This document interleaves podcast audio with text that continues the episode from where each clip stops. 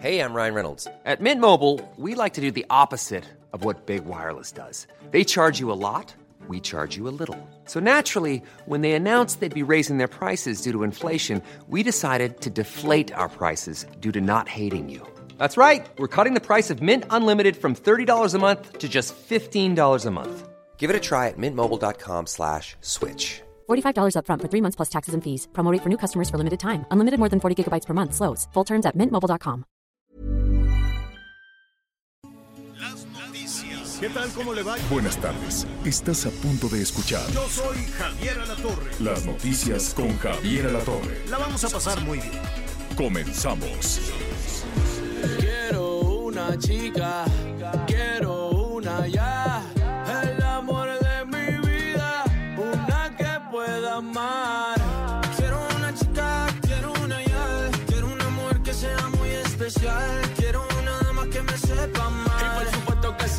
mañana, oye.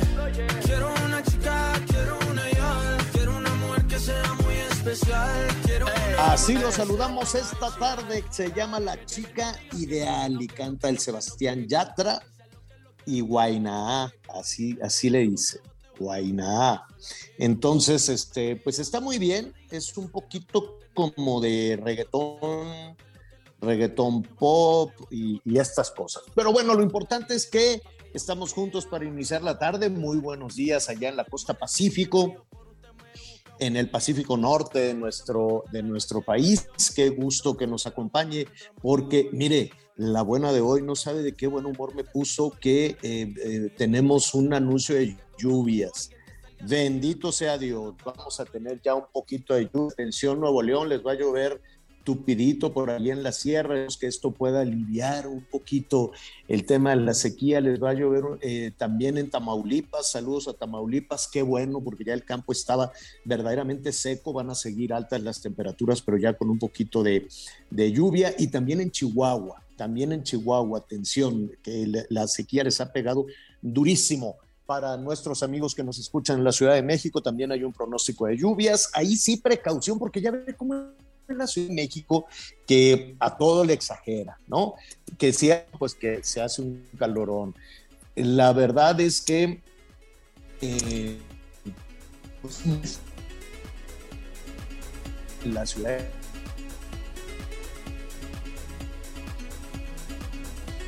bendito también esos vientos, chinada de aire que se está generando con todo lo que se avienta de la quema de combustible fósil en, en, Hidalgo, entonces viene a recalar acá a la Ciudad de México y se hace irrespirable, más las altas temperaturas. Cuando el viento no sopla y el calor está fuerte, pues hay una contaminación por ozono muy, muy fuerte, desde luego las partículas suspendidas, en fin, todo esto. Entonces llega el aire como una bendición y llegó con fuertecito. Digo, cuando digo fuertecito, nunca como los vientos que conocen en el Golfo, como los vientos que conocen nuestros amigos de Veracruz, no, nunca jamás, o los ventarrones que, que hay constantemente allá en, eh, en, Quintana Roo, en la península de Yucatán, no, no, no, jamás. Las rachas, las rachas más intensas fueron como de 50 kilómetros por hora, y con eso fue suficiente para un tiradero de árboles y la gente asustada y cerraban las ventanas y qué está pasando, fin del mundo digo, un te regal, ¿no? Y de todos lados, pero ayudó a eso súmele que hoy va a llover en la Ciudad de México.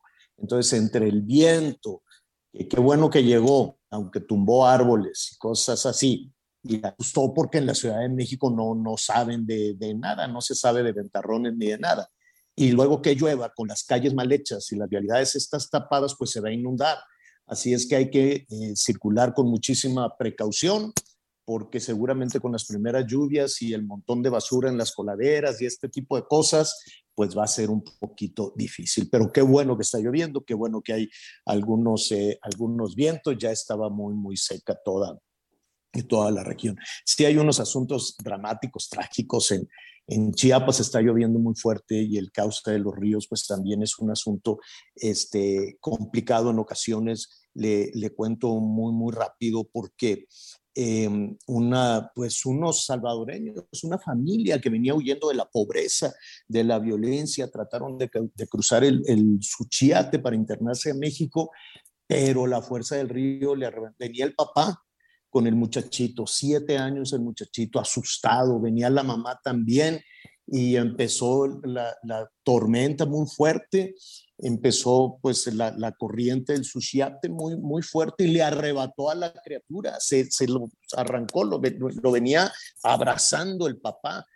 36 eh, años el papá, 7 años la criatura, el, niño, y la fuerza del río se lo arrebató, se lo llevó, y, y la mamá vuelta loca en medio de la noche, en medio de la lluvia, este, el papá se, se, dejó ir con la corriente para buscar al, al, niño y ya no los encontraron. Ya de plano no los encontraron hasta, hasta el día de hoy. Ya eh, la, la, eh, el Instituto Nacional de Migración pues dijo que le van a dar una visa humanitaria a la mamá. Eh, en fin, todas estas tragedias provocadas por la pobreza, no por la naturaleza, nunca por la naturaleza, sí por la violencia, sí por la pobreza, qué pena. Un poquito más adelante le voy a contar también ya de, estas, de estas historias, la otra parte de la, de la moneda en todo esto. Qué pena, qué tristeza. Qué tristeza que una familia que huye de la pobreza llega a México para encontrar la muerte y además de esa manera desesperante. La mamá está como loca. La mamá está, bueno, no sabe. Se le llevaron allí a un hospital se le murió eh, el, hijo, se le murió el marido y van a, regresarse a, El Salvador. Qué barbaridad, qué pena. Vamos a tener este, muchísimos temas, además de, de toda esta situación del tiempo. Mire, los índices de, violencia, pues es terrible, es terrible. Eh, ayer tuvimos también una jornada pues tremenda en el número de, asesinatos, la violencia sigue incontenible, estaremos revisando también qué es lo que está sucediendo con todo, con todo eso. Qué bueno que hay reuniones este, muy temprano, que se reúnen todos en la mañana para ver cómo le van a hacer, pero pues ahí están las cifras, ahí están los datos que estaremos platicando en un ratito más con mis compañeros. Miguel Aquino está haciendo toda esta eh, revisión eh, precisamente y están las cifras, no son, no son comentarios, ahí están las cifras. Ayer hubo 107 asesinatos, ayer nada más. Entonces, pues imagínense, traemos una, una cifra en el país, pues este, brutal, en lo que va el año son 11 mil, 11.300, 11.200 eh, eh, homicidios y em, pues el asunto nos deja precisamente temblando, temblando. Y si hacemos los comparativos con Calderón, con Peña, con, con Fox, mire, con Fox durante todo el sexenio, así muy rápido, y luego lo, lo vamos a revisar, durante todo el sexenio de, del presidente Fox hubo 60.280 homicidios. 60.280. En lo que va de la actual administración, 121.141 homicidios. De ese tamaño es el problema. Es la preocupación más importante, la violencia, las extorsiones, los robos, la inseguridad, y, es, un hecho. Y esto va, desde luego, de la mano de la percepción que tienen las personas a la hora de salir a la calle, a la hora de que las criaturas este, salen quieren regresar. En fin, todos estos temas lo vamos a tratar en un momentito más. Me da muchísimo gusto saludar a mis compañeros, Anita Lomelí y Miguel Aquino. ¿Cómo están? Buenas tardes. Hola Javier, ¿cómo estás? Muy buenas tardes. Eh, me da mucho gusto saludarte y por supuesto también a todos nuestros amigos. Ahí vamos a tratar de ahí de ajustar un poquito mejor la línea, pero bueno, estamos aquí ya listos con toda, con toda la información. Gracias, gracias. Espero que haya tenido, haya tenido un excelente inicio de semana. Sí, ya comentabas tú muy bien, Javier. Vaya situación la que se vivió ayer aquí en la zona del Valle de México. Vamos a platicar al respecto y también usted fue de aquellos que quedaron varados en la autopista México-Cuernavaca o en la México-Querétaro que estuvieron casi por dos horas pensando que se trataba de un bloqueo, pensando que se trataba de un accidente. Aquí le vamos a contar qué fue lo que sucedió y también qué pasó con nuestros amigos en Querétaro, que precisamente quedaron varados por varias horas en el acceso a la autopista. Anita Lomelilla está con nosotros. Me da mucho gusto saludarte, Anita. ¿Cómo estás? Hola Miguel Aquino, ¿qué tal? Buen lunes para todas y para todos, qué gusto saludarlos. Y pues sí, un fin de semana complicado. Eh, por, por suerte los vientos eh, eliminaron la contingencia ambiental el domingo en, en, la capital del país. Y pues recordar que estamos en época de huracanes, hay que estar muy pendientes, sobre todo las personas que viven en, en zonas costeras, que viven en lugares que son susceptibles de esta temporada de lluvias, de inundaciones, de huracanes de estar muy pendientes, por un lado, de los canales oficiales y por el otro lado, sí sabemos qué hacer, Miguel Aquino, en cuanto a tener nuestra documentación, nuestra mochila de, de vida, como se le ha llegado a llamar, pero sabemos dónde también podemos encontrar albergues. Es importante tomar... Eh, pues y reflexionar desde ahorita, porque luego con las prisas, Miguel Aquino, pues primero uno no quiere salir y lo entiendo, lo menos que quiere uno es dejar su casa a la intemperie, pero luego entre, entre tomar esas decisiones cuando está el temporal, pues es lo peor porque es cuando viene eh, pues el riesgo profundo, el riesgo tremendo de pues las vidas, ¿no? Salir corriendo ya cuando está el huracán encima no es eh, eh, pues la mejor sugerencia. Entonces, usted sabe en qué comunidad vive, usted sabe que de aquí a noviembre estaremos batallando, a veces más, a veces menos, con los huracanes. Tome sus precauciones.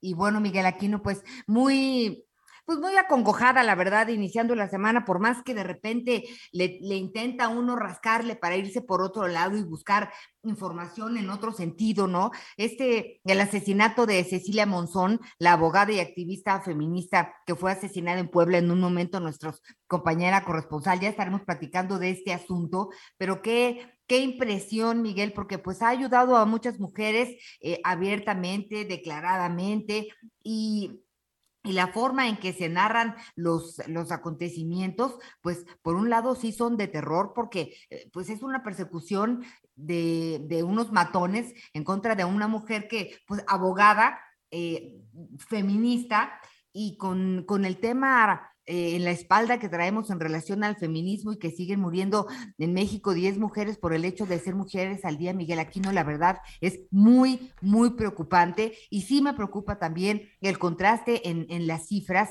este, y pues que a lo mejor no exista abiertamente. A ver, hablemos hoy de feminicidios en esta, en, en la mañanera también, ¿no? Sí, la verdad es que de repente siguen, siguen siendo cifras completamente distintas las que de repente se presentan y atención, ¿no? que se presentan en las mismas dependencias de gobierno. Hoy, por ejemplo, bueno, se daba a conocer una cifra que el día de ayer, el día de ayer domingo 22 de mayo, fue eh, el segundo día más violento del año. 107 personas fueron asesinadas. Son varios estados, evidentemente, pero sigue siendo Michoacán, Jalisco y la zona del Estado de México en donde se están cometiendo más homicidios. Pero regresemos al caso de Cecilia, de Cecilia Monzón, abogada, como tú bien señalas, defensora de los derechos humanos, eh, defensora de, de algunos grupos feministas, madre de familia, deja un niño huérfano, ella también se dedicó, se dedicó a la política, ciudadana española, que creo que tampoco se ha mencionado mucho. Ella incluso tiene la ciudadanía española. Su hermana, con quien hemos tratado de platicar, bueno, pues está volando de la zona de Barcelona a México. Lo último que pudo ella comentar es que ya la embajada de México en España está enterada de esto, significa que seguramente habrá una presión mediática y que de esta manera muy pronto se sabrá qué fue, qué fue lo que sucedió. Pero bueno, este, la abogada Cecilia, la barra mexicana de abogados ya, ya en un comunicado, pues ya dio a conocer su postura, están consternados, están indignados y por supuesto la exigencia y el reclamo para que muy pronto las autoridades pues den con los responsables y se sepa qué fue lo que sucedió. Pero bueno, antes de continuar con esto de quién era Cecilia Monzón, vamos a platicar con nuestra compañera corresponsal Claudia Espinosa para que ella nos dé también un poco el panorama de qué fue lo que sucedió. Hoy el presidente Andrés Manuel López Obrador, ahorita vamos a escuchar precisamente lo que dijo el presidente Andrés Manuel López Obrador, pues decía este Claudia que se trataba de un ajusticiamiento. ¿Cómo estás? Gracias y bienvenida. Así es, los saludo con gusto a ustedes y a los amigos del Heraldo Media Pues esta mañana el gobernador Miguel Barbosa pues señaló que todo apunta a que se trató de un ataque directo el que pues le quitó la vida este fin de semana a la activista y abogada Cecilia Monzón en la zona de Momoxpan eh, de San Pedro Cholula, muy cerca de la capital, es la zona conurbada de hecho y bueno, comentó que las indagatorias pues señalan que también pues estará buscando al autor intelectual.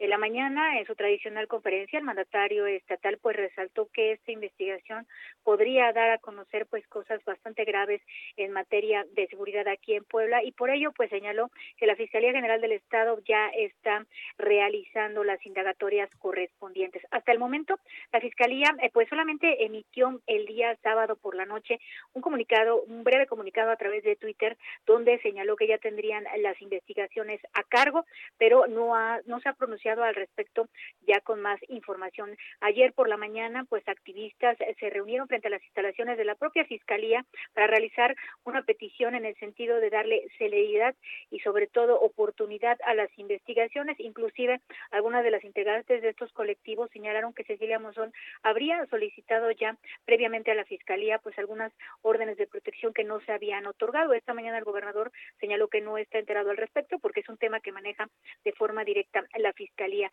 Por lo pronto, bueno, pues ayer familiares y amigos despidieron a la abogada Cecilia Monzón y continuarán las indagatorias en un tema que pues ha generado mucha incertidumbre aquí en la sociedad poblana por la cuestión de seguridad y sobre todo porque sucedió prácticamente al mediodía del sábado en una zona muy cercana a la capital. Es lo que se ha generado hasta el momento.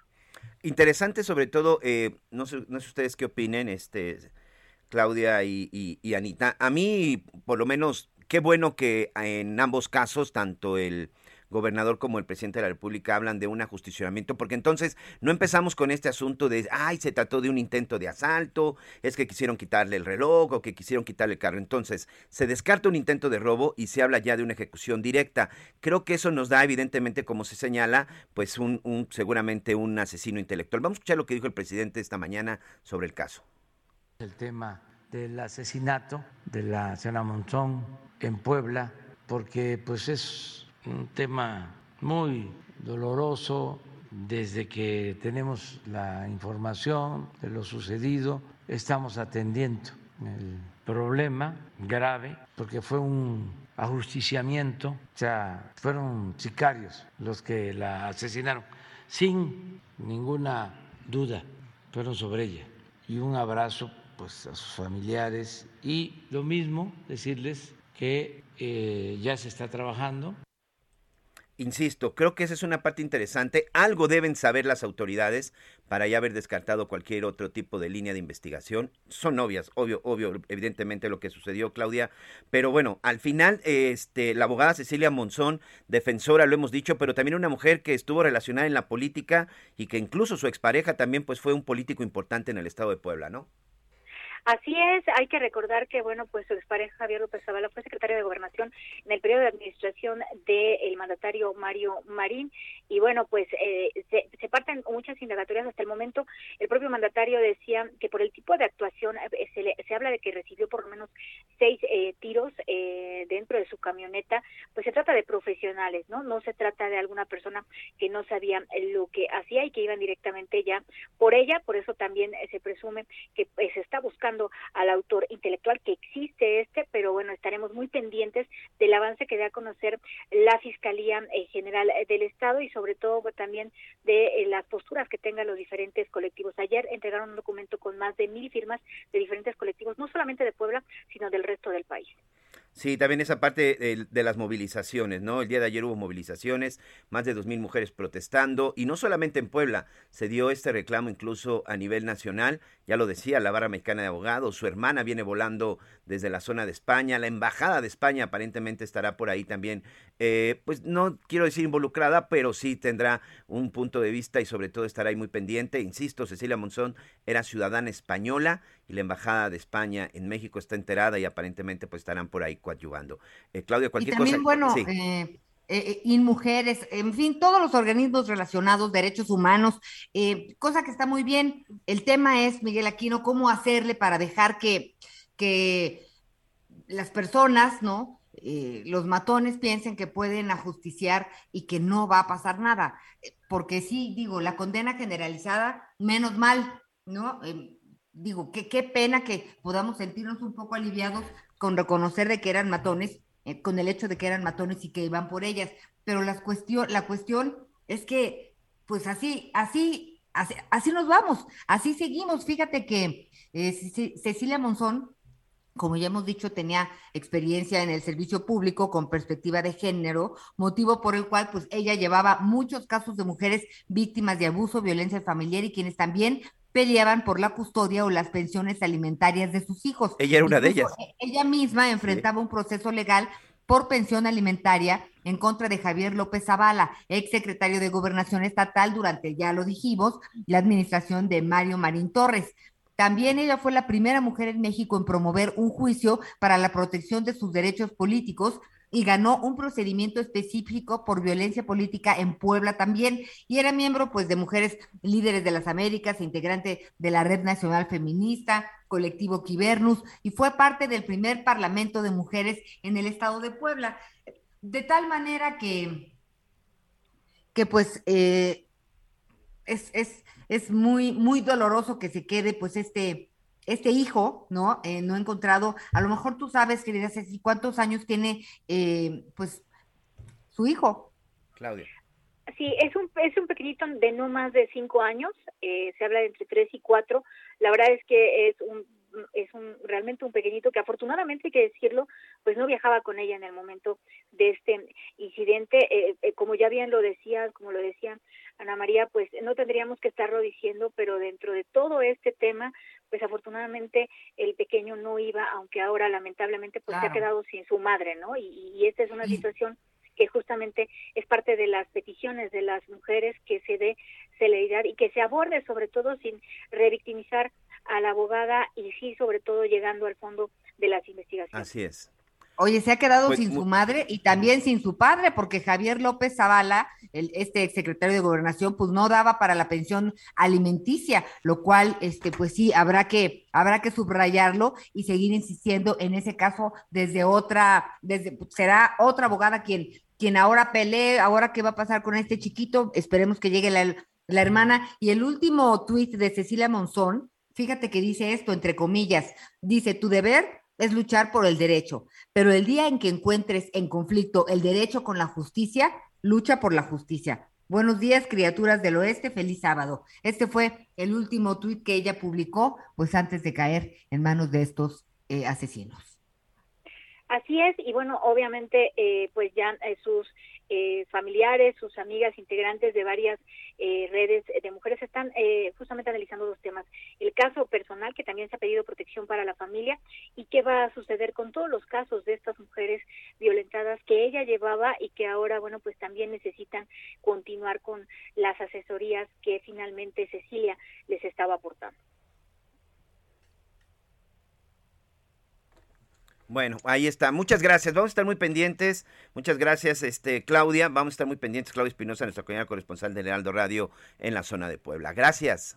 Muy buen día. Estaremos pendientes. Estaremos pendientes. Por supuesto, pues un caso que evidentemente vamos a estar muy atentos, pero hay otro caso también, este Anita, amigos, que el día de ayer se registra en el estado de Veracruz, un caso que también, bueno, pues hemos decidido presentarlo porque creo que son de estas situaciones que no podemos seguir permitiendo, no podemos seguir permitiendo la justicia por propia mano. Juan David Castilla nos tiene una historia ayer donde pues una persona, una persona, un empresario turístico aparentemente fue linchado. Juan David, ¿cómo estás? Muy buenos días, Miguel. Anita, los saludo con mucho gusto desde el estado de Veracruz. Como bien lo mencionan, la violencia sigue apoderándose de la entidad veracruzana y lamentablemente el pasado sábado, 21 de mayo, Francisco Torres, un reconocido empresario ecoturístico del municipio de Jalcomulco, este sitio ubicado a unos 41 kilómetros de la ciudad de Jalapa, la capital de Veracruz, fue linchado por un grupo de pobladores.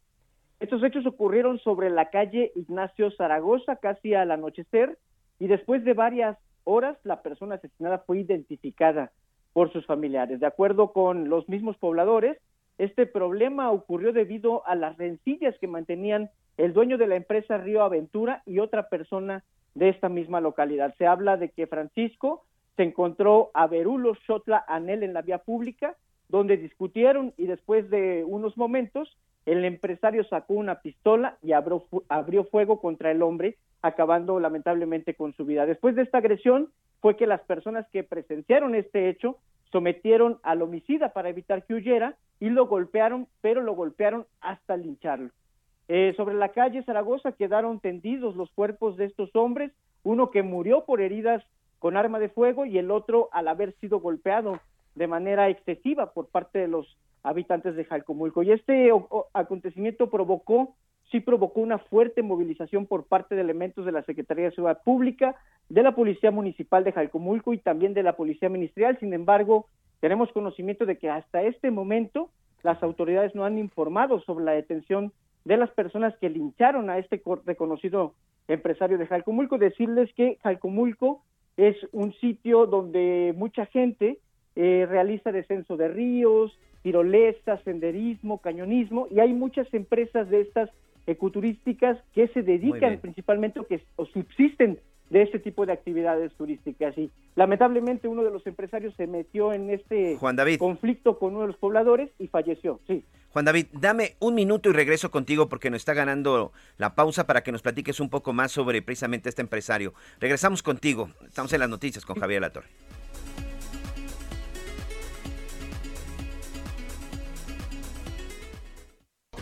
Sigue con nosotros. Volvemos con más noticias. Antes que los demás. Heraldo Radio. La HCL se comparte, se ve y ahora también se escucha. Todavía hay más información. Continuamos. Muy bien, muy bien, estamos de regreso. Estamos platicando con nuestro compañero Juan David Castilla sobre este, de este linchamiento y asesinato que se registra en el estado de Veracruz y nos platicabas un poco acerca del empresario, de este empresario del sector turístico, Juan David. Sí, Miguel, decirte que Francisco Torres era dueño de una empresa que se llama Río Aventura estas empresas que se dedican a ofertar servicios para el descenso de ríos, tirolesas, senderismo, cañonismo. Es una importante zona turística del estado de Veracruz que es cercana a la ciudad de Jalapa. Hay muchas empresas de este tipo, sin embargo, Río Aventura es una de las más conocidas en esta zona y lamentablemente, pues el dueño, Francisco Torres, se ve eh, inmerso en una discusión con uno de los pobladores de este sitio, de Jalcomulco, y es que acaba en tragedia, ¿no? Una tragedia que cuesta la vida de dos personas, como te decía, Francisco Torres abre fuego con su pistola contra el poblador y después los mismos pobladores acaban con la vida de este empresario eh, y hasta este momento, pues destacar, Miguel, que además de que se llevó a cabo una fuerte movilización policíaca, pues no hay detenidos y lamentablemente, pues este tipo de cuestiones de linchamientos ya se han dado con bastante frecuencia en el estado de Veracruz. Recordar que en julio del año pasado, un hombre fue linchado por pobladores del municipio de La Perla, esto en la zona centro de la entidad. Lo acusaron de asaltante y extorsionador y por eso fue que aplicaron la justicia por su propia mano, pero pues sabemos que no debe de ocurrir esto si hay autoridades que se encargan de la justicia, Miguel Anita. Vamos a estar muy pendientes, Juan David, sobre todo porque ya lo decíamos, una de las situaciones que creo que debemos de tener mucho cuidado y que no podemos permitir es precisamente este asunto de justicia por su propia mano. Por lo pronto, muchas gracias y seguimos pendientes por cualquier avance. Un abrazo, hasta luego, buenas tardes. Así es, muchas gracias y mucha atención, le tengo información importante. En tienda o en línea, lo más cool de lo hot está en Soriana. Refrigerador Winian 9 pies, 6,999. Y estufa de piso Yem 30 pulgadas, 5,399 pesos. Soriana, la de todos los mexicanos. A mayo 23, consulta modelos participantes, aplican restricciones, válido hiper y super. Las noticias en resumen. De acuerdo con el informe nacional de la Secretaría de Seguridad Ciudadana, abril es el segundo mes del 2022 con más casos de feminicidio en México con 82 muertes. Hasta este último mes suman 319 crímenes de este tipo. Siete personas, entre ellas un menor de edad, fueron asesinados en el municipio de Marqués de Comillas, Chiapas. La Fiscalía del Estado detalló que las víctimas fueron sustraídas de su domicilio por sujetos armados minutos antes de ser asesinados. La tarde de este domingo se registraron fuertes vientos y tolvaneras en la Ciudad de México que dejaron un saldo de 56 árboles, un espectacular y dos anuncios caídos. No se reportan personas lesionadas. Hoy el dólar se compra en 19 pesos con 61 centavos y se vende en 20 con 9 centavos. Emprendedores, empresarios e inversionistas, todos reunidos en un mismo lugar. La Feria Internacional de Franquicias, este 9, 10 y 11 de junio en el World Trade Center de la Ciudad de México. Las franquicias más exitosas del mercado. Regístrate en www.fif.com.mx.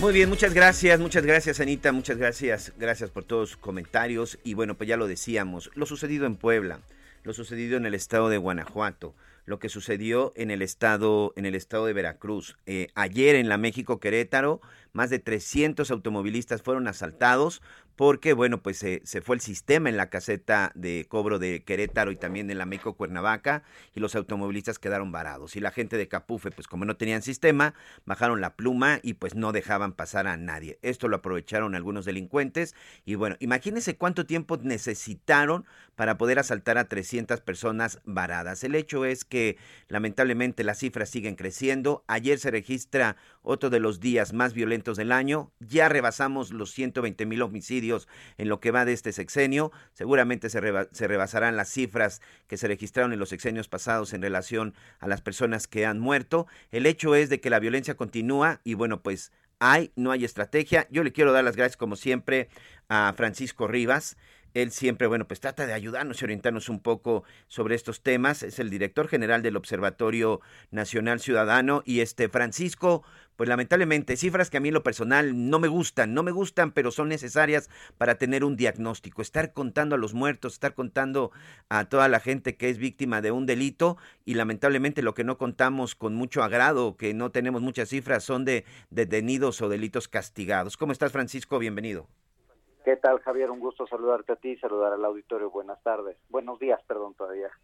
Eh, efectivamente, pues lamentamos decir que el país sigue pasando por una grave crisis de violencia. Simple sencillamente el día de ayer se registraron 107 víctimas de homicidio doloso, de las cuales evidentemente no estamos hablando ni siquiera de todas las víctimas. Los datos que nos comparten eh, cotidianamente las autoridades eh, federales que dan en este informe diario de víctimas siempre tienen un aproximado de un 20% de diferencia al final del corte, o sea, al final del mes con los datos oficiales, entonces ni siquiera son todas las víctimas que tenemos, pero Veracruz está entre las entidades con la mayor cantidad de víctimas.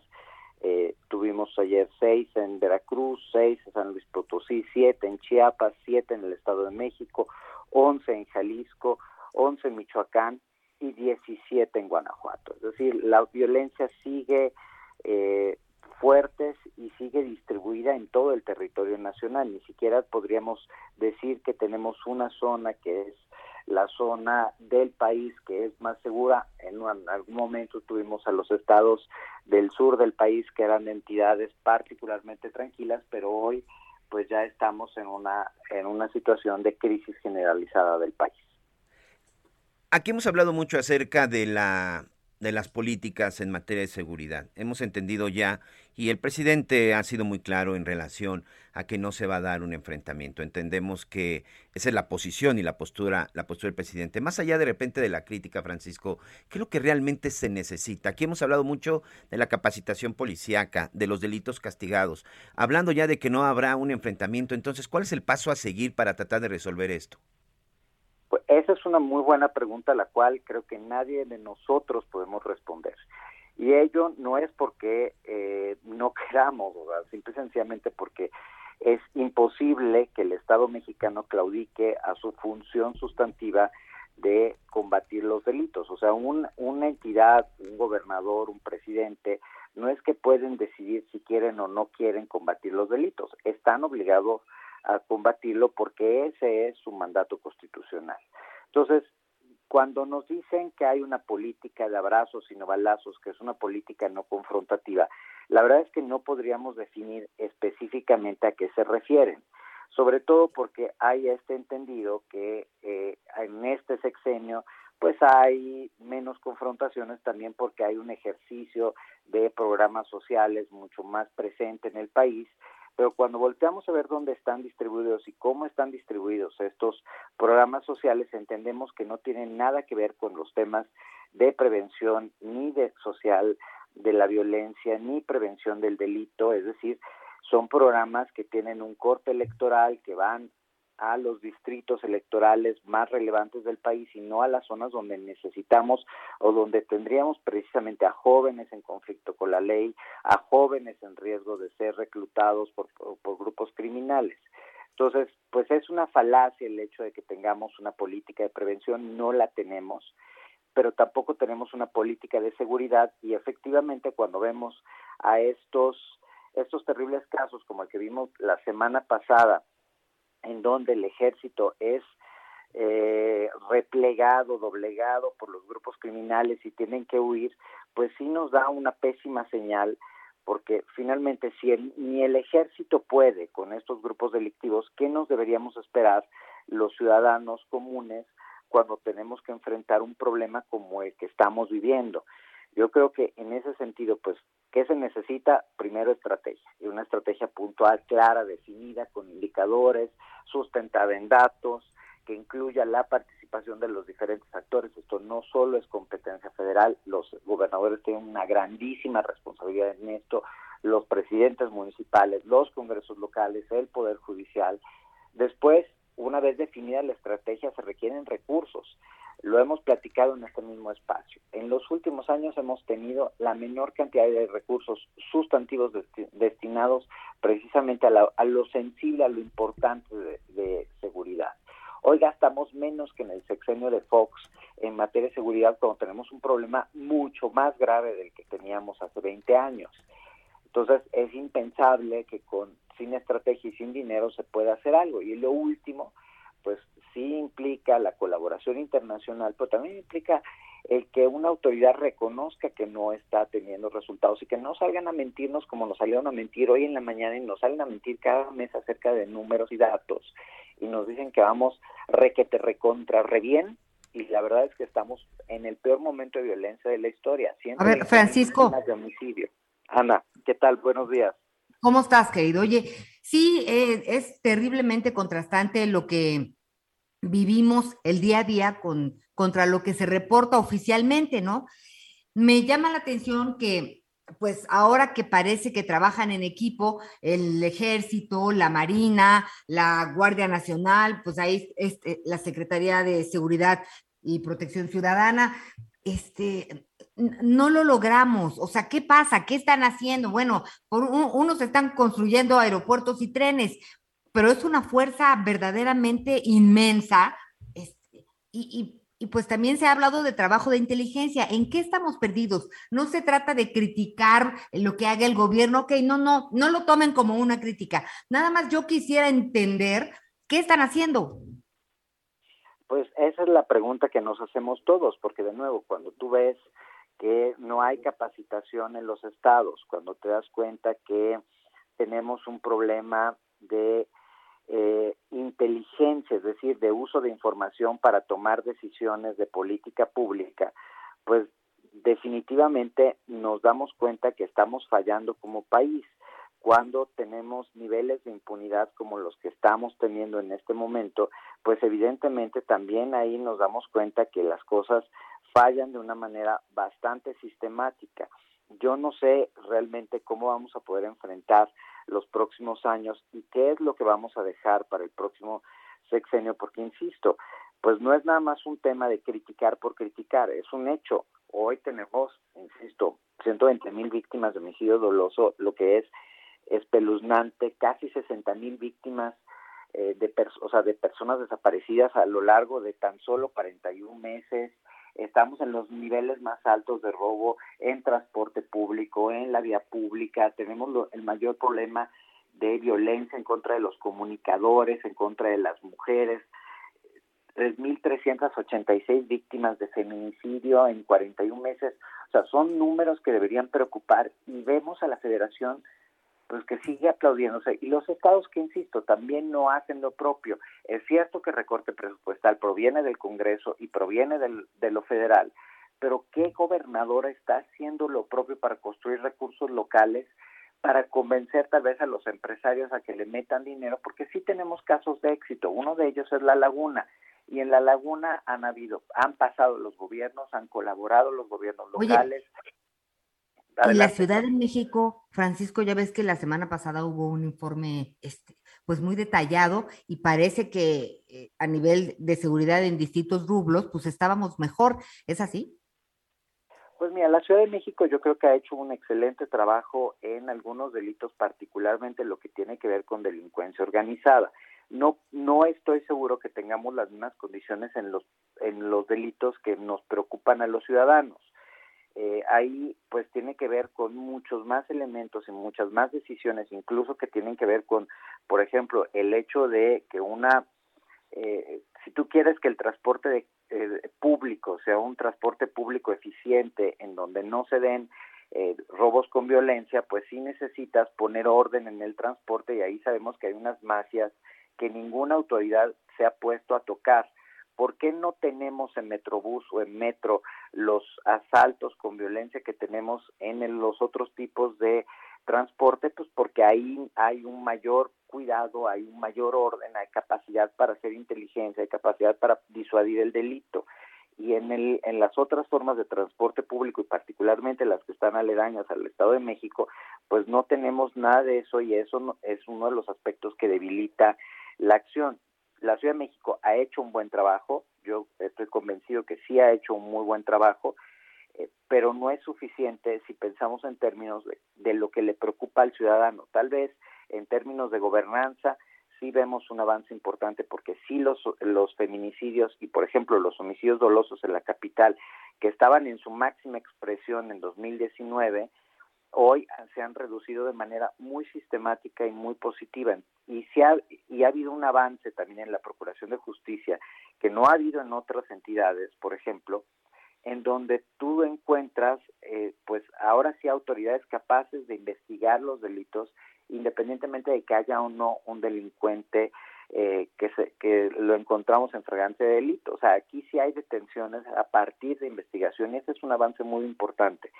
Pero eso que vemos en la Ciudad de México lo vemos en pocos lugares y aquí, si queremos que esto se mantenga, necesitamos construir en conjunto con otras autoridades. Sin duda es un trabajo que estaremos pendientes en el momento que se realice. Las cifras siguen creciendo, Francisco, y eso es lo que evidentemente nos tiene, pues nos debe de tener más que preocupados, nos debe de mantener ocupados sociedad y autoridades. Francisco Rivas, director general de Observatorio Nacional Ciudadano, muchas gracias por este tiempo.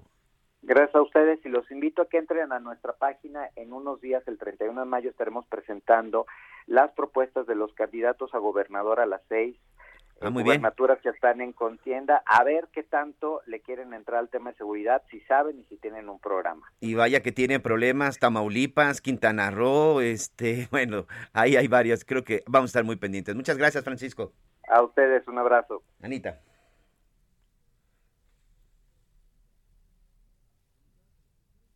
Anita. mucho, mucho que hablar de, del tema de seguridad, como de que vamos a ver cómo le entran los, los próximos, eh, los candidatos a las gobernaturas. Tienen que entrarle, vamos a ver cómo le entran, como bien decía Francisco Rivas. Y pues también hemos estado platicando de salud en el tema relacionado con la hepatitis. Y pues el tema está un poco delicado porque vemos cómo aumenta el número de niños y niñas eh, pues que tienen este tipo de hepatitis. En México la enfermedad ya cobró la vida de un menor que falleció en el Hospital La Raza en la Ciudad de México. Ya hasta el momento se han informado de 25 posibles casos de hepatitis aguda infantil registrados en al menos ocho estados de nuestro país. El registro de casos sospechosos está en Nuevo León, Tamaulipas, Sinaloa, Coahuila, San Luis Potosí, Durango, Ciudad de México e Hidalgo. Pero por esta razón nos da mucho gusto saludar a Carol Perelman, química, farmacéutica, bióloga y divulgadora de la ciencia, con quien hemos empezado a tocar este tema de la hepatitis infantil aguda, que todavía exactamente no sabemos cómo, cómo responder. Gracias. ¿Cómo estás, Carol?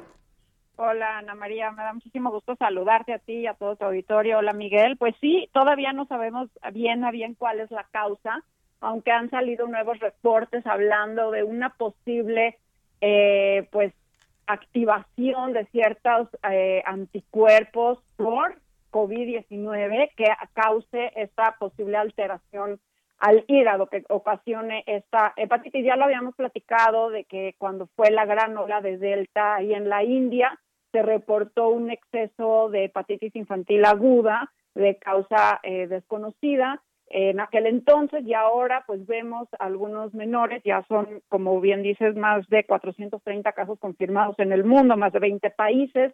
Llama la atención que, bueno, muy pocos de ellos, solamente menos del 16% tenía COVID en ese momento, pero posiblemente algunos, y eso está por estudiarse, ya habían tenido COVID y esto sea como una especie de post-COVID, como algo así como lo que sucedió con el MISC, ¿no? con el síndrome de inflamación este, multisistémica que se presentó en algunos casos, muy pocos casos infantiles con COVID-19, pero que posiblemente sea esta la causa, pero todavía no se sabe porque se sigue encontrando adenovirus del tipo 41 en la mayoría de las muestras y aunque sabemos que este virus, el adenovirus, es un virus bastante benigno, bastante leve, que causa pues malestares gastrointestinales, malestares este, gripales, no tiene por qué causar estas hepatitis agudas, que muchas de ellas requieren trasplante de hígado y algunas están cobrando la vida de los pequeños, principalmente menores de 5 años, eh, eh, a menos de que este adenovirus esté potenciado por algún otro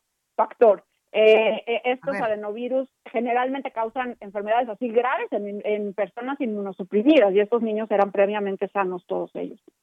Oye, Carol, a ver, entonces, esto que hablamos de, la hepatitis, por lo pronto lo que se puede deducir científicamente hablando es que tiene una relación eh, con, con el COVID-19 y con la baja de defensas. No, no, no, no, todavía no se puede determinar nada, Ana María, todavía sigue, justamente hace dos días salió este, Gran Bretaña, sacó su tercer reporte técnico sobre la hepatitis y siguen todavía todas las hipótesis abiertas Todavía no es conclusivo nada, pero se está estudiando muy de cerca si existe de alguna forma que el COVID haya hecho que se active el sistema inmunológico, no, no al contrario, sino que se active y esa activación esté causando una hepatitis. Se está mirando esa hipótesis, pero también se está buscando todavía si existen, por ejemplo, factores toxicológicos, porque sabemos que algunas de las hepatitis son causadas por medicamentos, por exposición a sustancias químicas, entonces está buscando también por ese lado. Sabemos que entre sí estas hepatitis no están relacionadas de que sea algo, un tema de contagio, ni tampoco sea un tema de que viajaron y se vieron estos niños. Estos niños tampoco habían sido vacunados contra COVID-19, entonces está descartada la vacuna, por supuesto,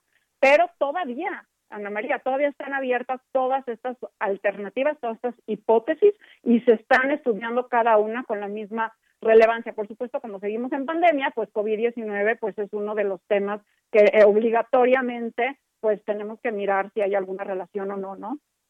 Sí, sabes que es, eh, digo, de por sí, para quienes no manejamos la ciencia como una expertise es complicado, este tema de que siempre estamos preocupados por las defensas bajas, pero en este sentido es al revés, ¿verdad? Es al revés, correcto. Lo que parece es que se está, eh, una de las hipótesis es lo que se llama un superantígeno, que es que como que el COVID está prendiendo de más algo en el cuerpo, al sistema inmunológico, de tal forma que como si el cuerpo estuviera atacándose a sí mismo y crea esta hepatitis.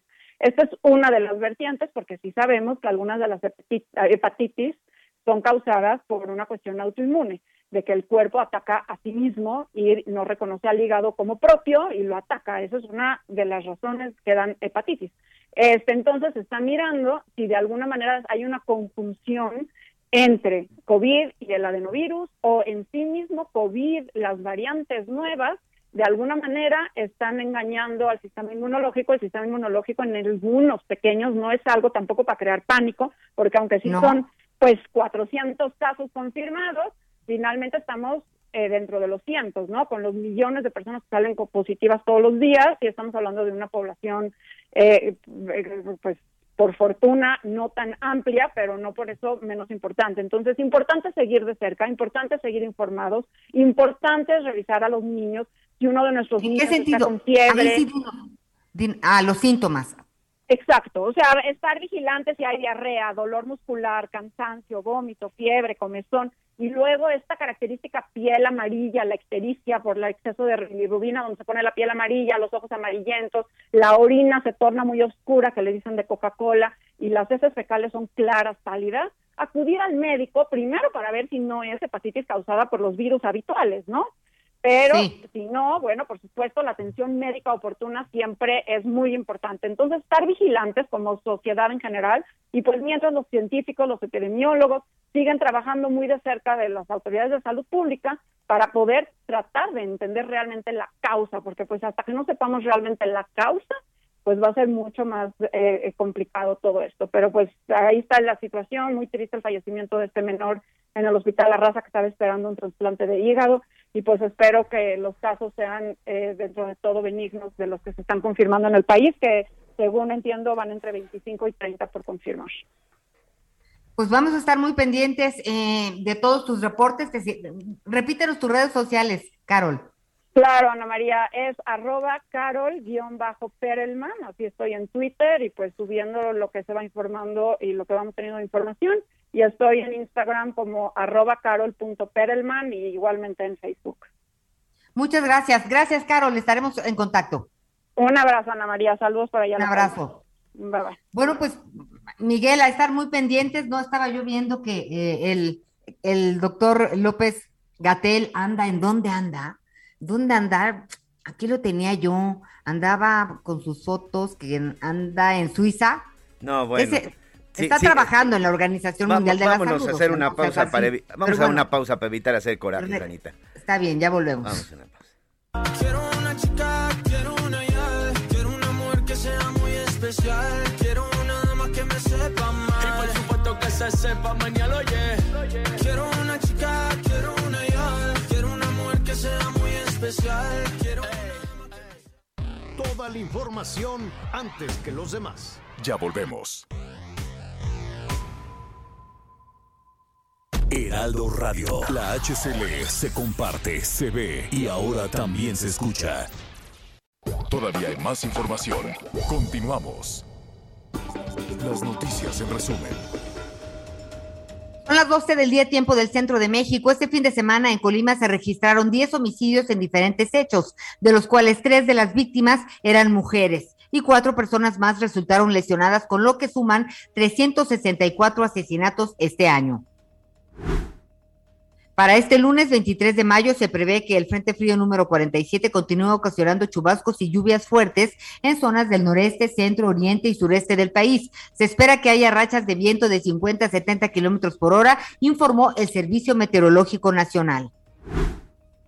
Con solo cuatro casos confirmados de viruela del mono, Bélgica decretó cuarentena obligatoria de 21 días para los infectados, informó el Grupo de Evaluación de Riesgos. El Foro Económico Mundial se reúne este lunes de forma presencial en Davos, Suiza, donde más de 2.000 líderes políticos empresariales y de distintas organizaciones debatirán sobre el impacto de la pandemia y los efectos de la invasión de Rusia en Ucrania. Bueno, muy bien, gracias. Gracias, Anita Lomelí. Saludamos a, todo, a nuestros amigos en todo el país que nos acompañan en esta segunda parte en esta segunda parte del programa. Muy buenas tardes. Al ratito va a estar fresquecito. Qué buena noticia, qué gusto me da que va a llover y que va a estar lloviendo este, fuerte. Precaución, eso sí, con los caminos, los arroyos que están tan secos en tantas partes del país que supone, eh, hay personas que suponen que no pasa nada, que, le puede, que, que puede eh, un, un, arroyo no, no, no convertirse en tragedia, pero sí, sí puede ser. La bendición es que, las que va a llover de a poquito. Todavía no es, todavía no es la temporada que estamos esperando porque las presas están, están secas. Evidentemente nuestros amigos que nos escuchan en la Ciudad de México van a decir, ¿cómo? ¿Qué? Pero, pero ¿de dónde? Es que déjeme compartirle a nuestros amigos en el resto del país que, este, ya lo decíamos al inicio del programa, la percepción respecto a la lluvia es distinto, ¿no? Lo que se piensa en la Ciudad de México, en el Estado de México, a lo que se pueda pensar en, en Durango, en Chihuahua, en Sonora, en Sinaloa, que están batallando con la sequía, Nuevo León, que quiere que le diga, Tamaulipas, que también batallan mucho con la sequía, ya les está lloviendo en Nuevo León, qué bueno, bendito sea Dios, ya les está lloviendo en, en, en Tamaulipas también. Le decía que la percepción es diferente en la Ciudad de México le dicen mal tiempo así, ¿no? Le dicen mal tiempo como si fuera una cosa terrible y no, pues es un asunto de, de, la naturaleza, es una bendición, el agua siempre va a ser una bendición, pero lo que falla es la infraestructura, entonces no le eche la culpa al cielo, no le eche la culpa a Diosito, no le eche la culpa a la naturaleza, que esté mal la infraestructura. Burroughs Furniture is built for the way you live. From ensuring easy assembly and disassembly to honoring highly requested new colors for their award-winning seating, they always have their customers in mind. Their modular seating is made out of durable materials to last and grow with you. And with Burrow, you always get fast, free shipping. Get up to 60% off during Burrow's Memorial Day sale at burrow.com slash ACAST. That's burrow.com slash ACAST. burrow.com slash ACAST. Estructura es otra cosa, ¿o no, Anita? Pues sí, digo, este, lo que para unos es este preocupante, pues para otros es una necesidad, pero yo creo que ya hablando de agua, Javier, es, es, este, es, es necesidad para todos y todas. Cuando no escasea en, eh, en Iztapalapa, ¿no? Pues imagínate Sonora cómo andan. Sí, la verdad es que es una, es una bendición. Qué bueno que llueva hay que saber aprovechar el agua. Algunas presas están verdaderamente secas. Ayer les llovió también allá en el Estado de México. Me estaban eh, comentando también saludos a Valle de Bravo que cayó un chaparrón por ahí de las seis de la tarde con granizada y todo. Qué bueno porque las presas ya también estaban secas. Ahora, ¿qué pasa con la Ciudad de México que parece palito?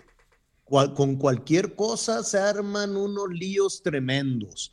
Este, los ventarrones, a ver, eh, son con rachas. Las rachas, es decir, lo más rápido, lo más fuerte, fue de más o menos 50 kilómetros por hora, poquito más 50, las rachas.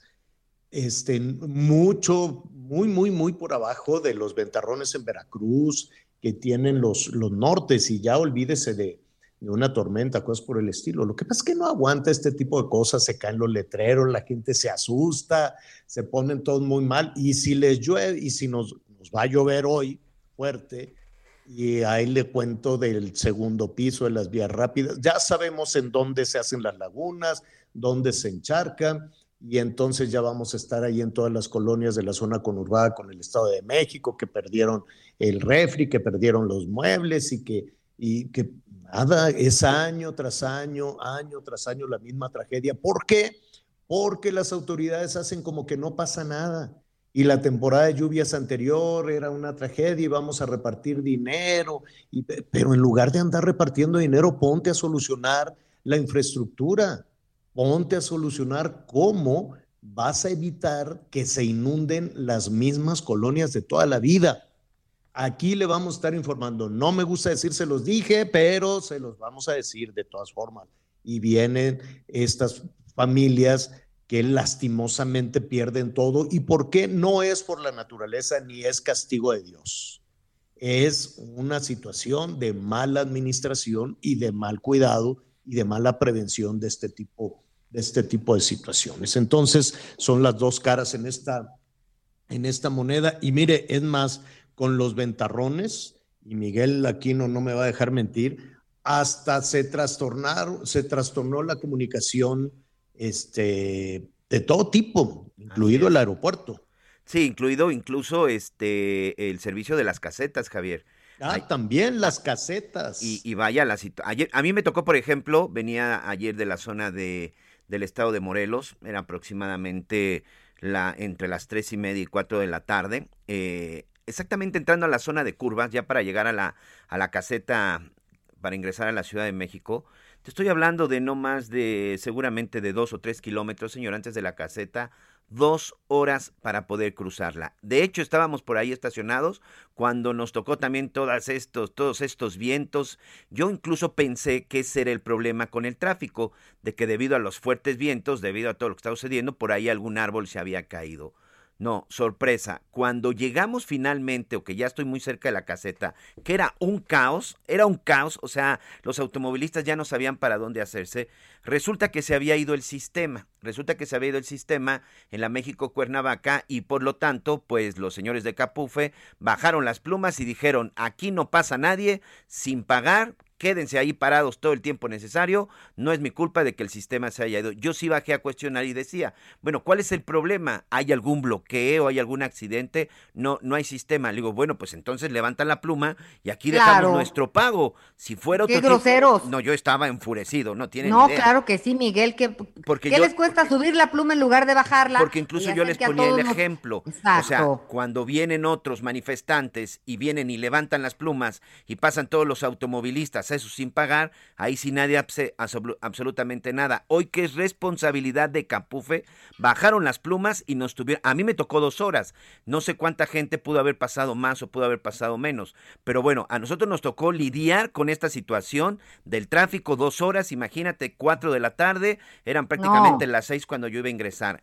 Sucedió lo mismo en la México Querétaro, pero en la México Querétaro a nuestros amigos automovilistas les fue peor, porque además de que tuvieron que lidiar con el tráfico, debido a todos estos asentamientos y que quedaron varados en libramientos y pues todo el mundo tratando de salir, se habla de que por lo menos 300 automovilistas fueron asaltados. 300 Oiga. automovilistas fueron asaltados mientras estaban varados en este caos que se provocó que se, se Porque caído además, el ¿para dónde se mueve? No, no ¿Qué tienes para dónde, señor. Hay testimonios en donde dicen, pues se acercaban un tipo con una pistola y yo con mi familia, porque venía de, vaca- de fin de semana, venía de paseo y pues, ¿qué haces? Pues entregas tus pertenencias. Yo ya no supe qué pasó porque, bueno, imagínate, los dejan sin dinero y luego llegas a la caseta y te dicen, tienes que pagar tu caseta. Una situación complicadísima, creo que sí fue una falta de criterio, pero eso sí, elementos ya de la Guardia Nacional ya estaban formaditos en cada una de las casetas de cobro porque hubo gente que enojada levantaba de repente las plumas, pasaba uno o dos coches, pero se las volvían a bajar. Fue un caos esta situación de que según se les cayó el sistema, que fue eso lo que nos dijeron, pero por lo menos hay, hubo automovilistas que se pudieron quedar entre dos y tres horas varados porque se fue el sistema y los de Capufe decidieron no levantar las plumas en la México Cuernavaca y en la México Querétaro. Qué vergüenza, pura Y no dio tiempo que este- llegara la autoridad, o sea, dio tiempo de ver, bajar la y llega pluma y de saltar, autoridad pero la autoridad no, Llega la autoridad y. ¿qué pasa? Llega la autoridad y siguieron los asaltos. Llega la autoridad y cuando toman la caseta tampoco pasa nada. Eso sabes cómo se llama, Anita, impunidad. Impunidad. Impunidad. Impunidad absoluta. Y, y- y mira, ahora que están ahí con bombo y platillo, con el turismo y cosas por el estilo en, ¿cómo se llama? En Acapulco, con lo del tianguis turístico. Yo no sé si además de la fiesta, yo no sé si el tianguis turístico sigue siendo lo mismo, que era como mucha fiesta para los, ¿cómo les dicen? Prestadores de servicios y las agencias de viajes. Y dicen, mira No, qué bonito no. está, mira qué Sigue bonito está. México, ¿no?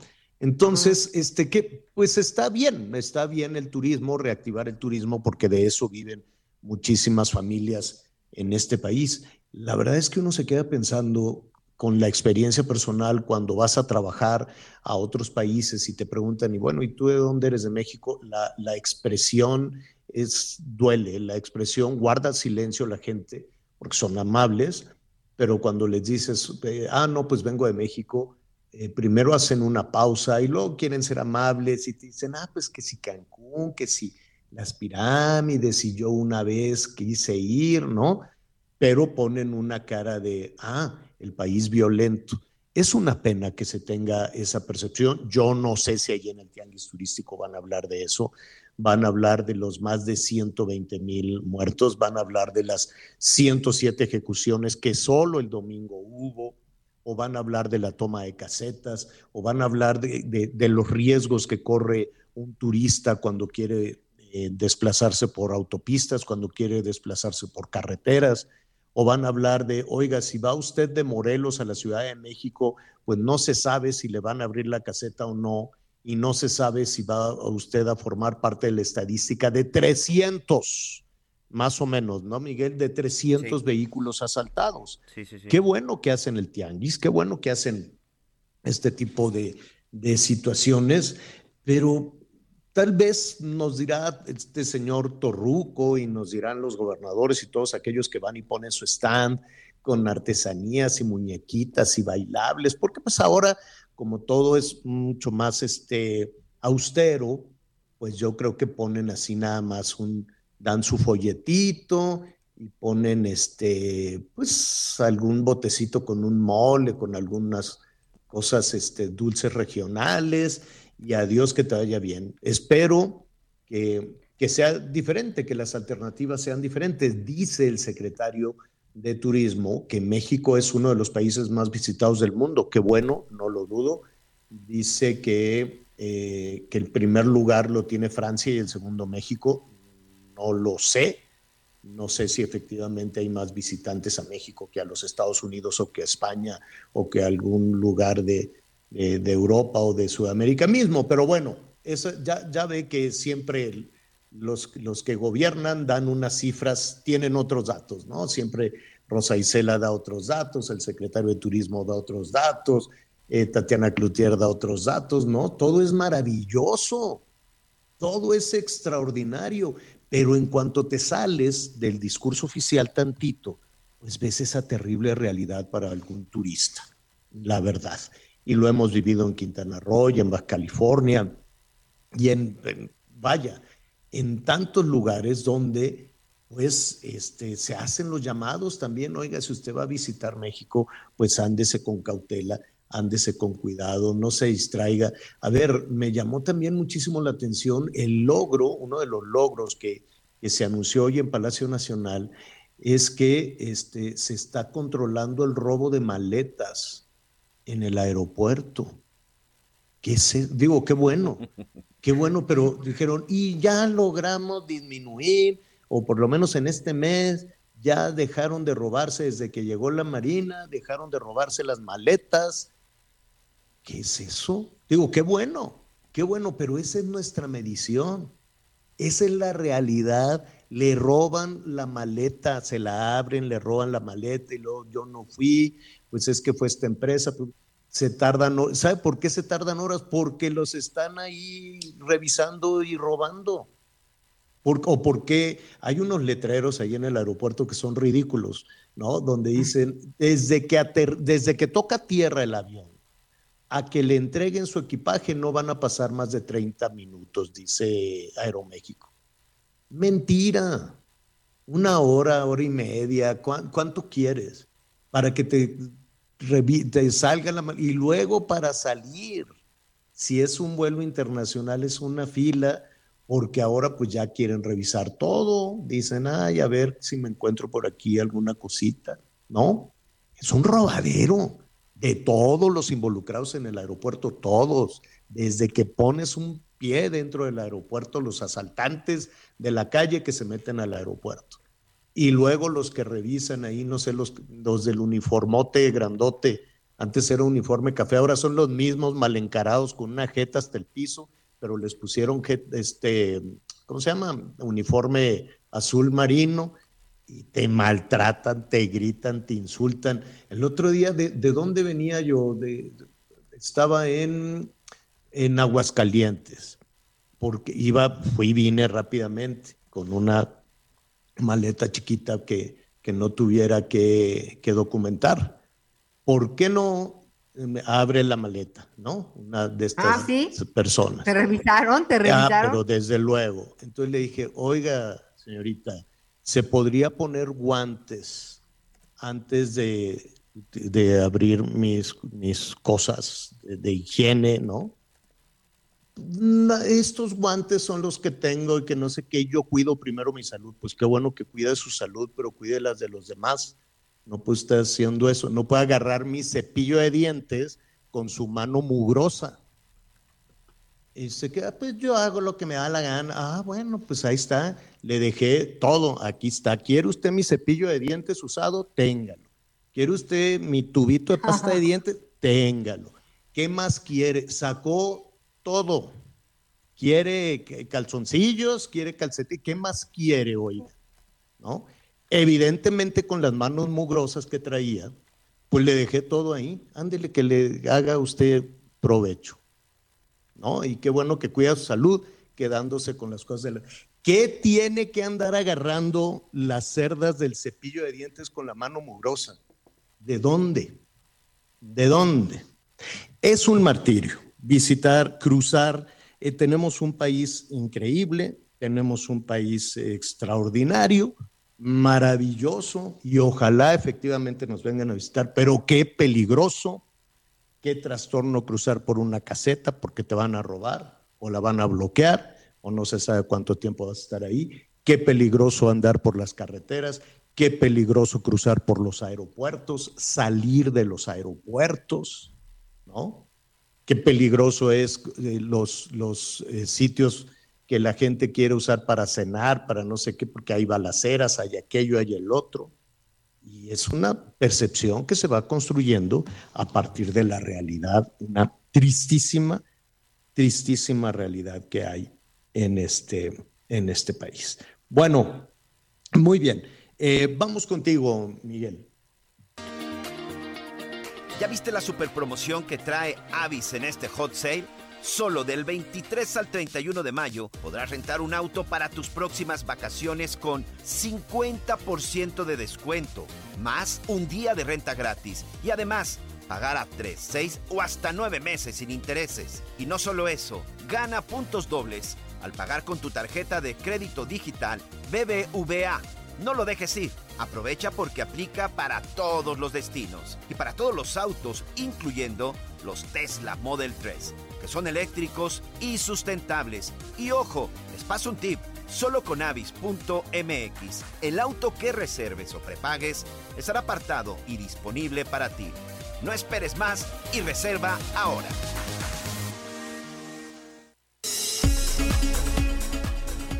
Bueno, muy bien. Oiga, vamos a cambiar de tema. No me gusta decir se los dije, pero se los dije. El, eh, el Pachuca con Atlas. Y me decían, no, pero ¿cómo? Que la América, que quién sabe qué. ¿Cuándo va a ser el partido? Esto va a ser el próximo jueves, si no me equivoco, ¿no? Jueves Mira, ¿no? Sí. Sí. Sí, el próximo jueves el primer partido es en el estadio en el estadio Jalisco. El partido será a las 9 de la noche, será en, en el estadio Jalisco, la casa del Atlas y cierran en Pachuca el domingo a las 8 de la noche. El líder del torneo contra el campeón defensor. Buen partido y la verdad que los dos mejores equipos, no solamente durante la liga, señor, sino incluso durante la liguilla. La repasada que le dio el día de ayer el Pachuca al América, histórica, ¿eh? Y lo dices con, con mucha emoción. Con Me da gusto que haya perdido el América de esa manera, ¿a eso se refiere, señor? Exacto. Sí, sí me da gusto. no, voy- no vamos a estar de hipócritas el día de hoy. Ay, bueno, saludos a todos los americanistas, entre otros Carlitos, mi hermano, le va a la América, bueno, está bien, cada quien. Oye, entonces, el primer partido es el jueves. Jueves, ¿no? sí. Jueves en el Estadio Jalisco.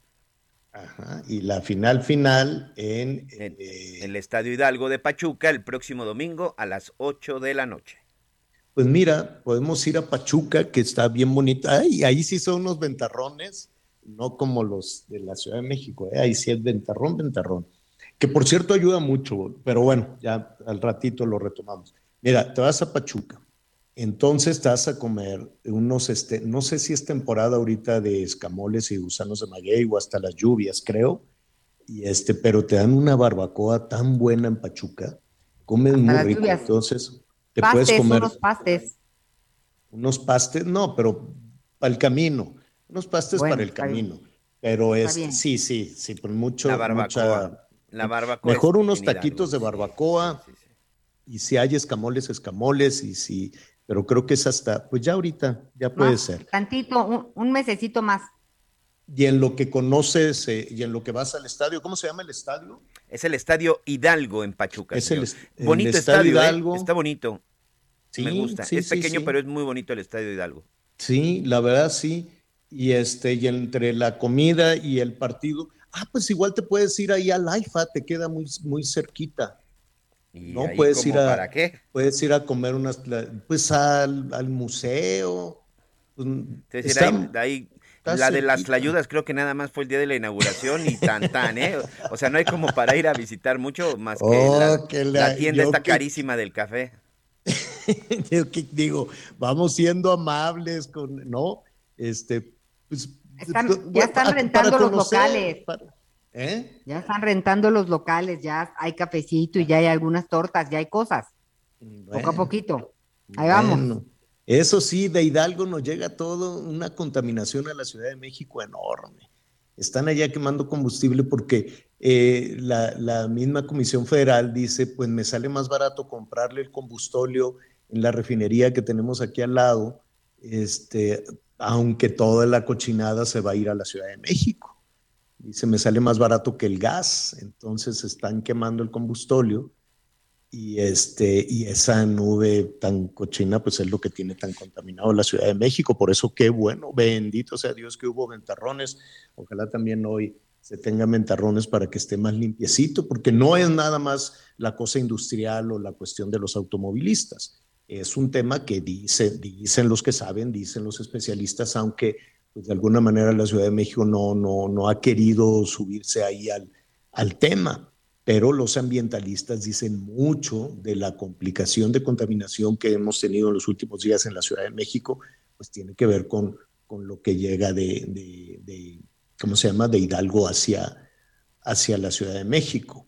Aunque después, ahora en la temporada de lluvias, esperemos que, que se, no se repita la tragedia. Tuvieron un año para solucionar el desfogue de las aguas negras de la Ciudad de México y que no se vuelva a convertir aquello en una tragedia.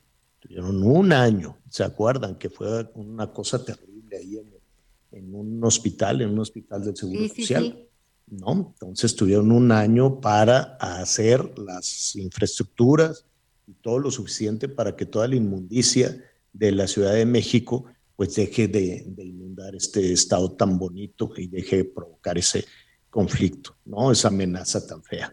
Bueno, saludos a Hidalgo y este y pues nada, allí estaremos. ¿Quién va a ser campeón, Anita? ¿Quién va a ser Miguel? ¿Qué tal si se lo decimos después de una pausa porque ya se nos vino el corte encima? Muy bien, señor.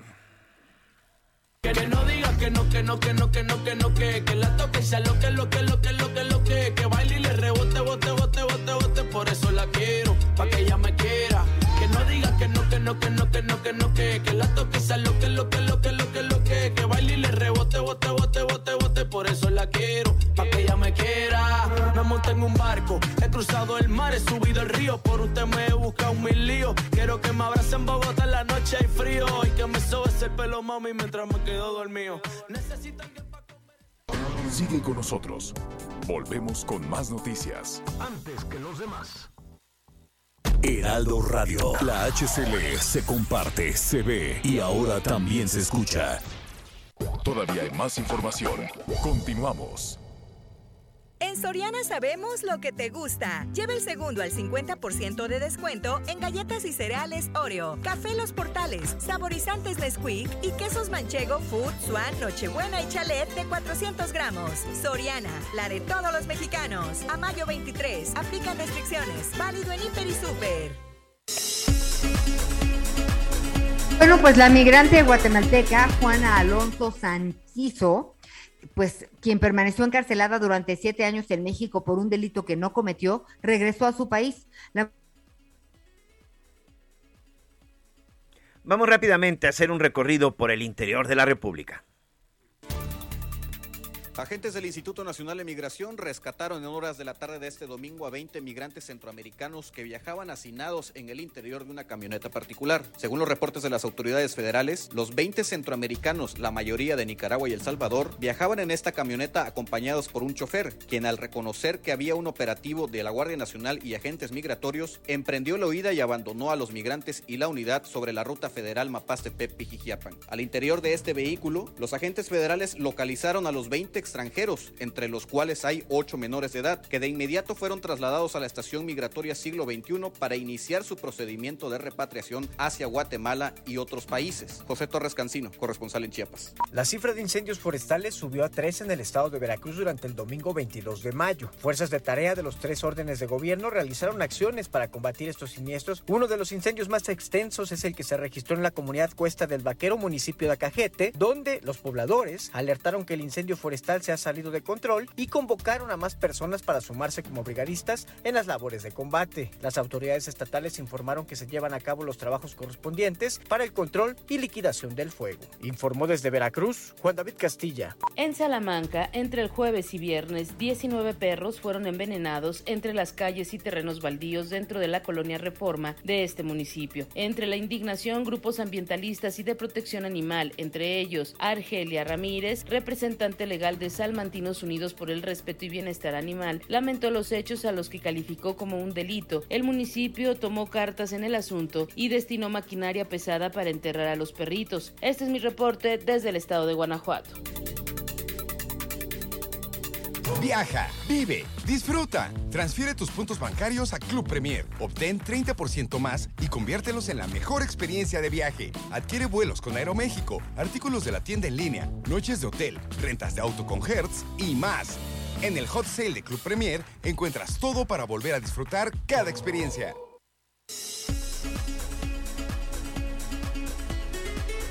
Muy bien, muy bien. Eh, vamos a vamos a continuar. Es que me quedé, me quedé pensando precisamente en este tema de, del hot sale, este, de, Club Premier. Pues sí, eh, hay, que, hay que ver, hay que aprovechar en dónde encontrar algunas, algunas este, ventajas, ¿no?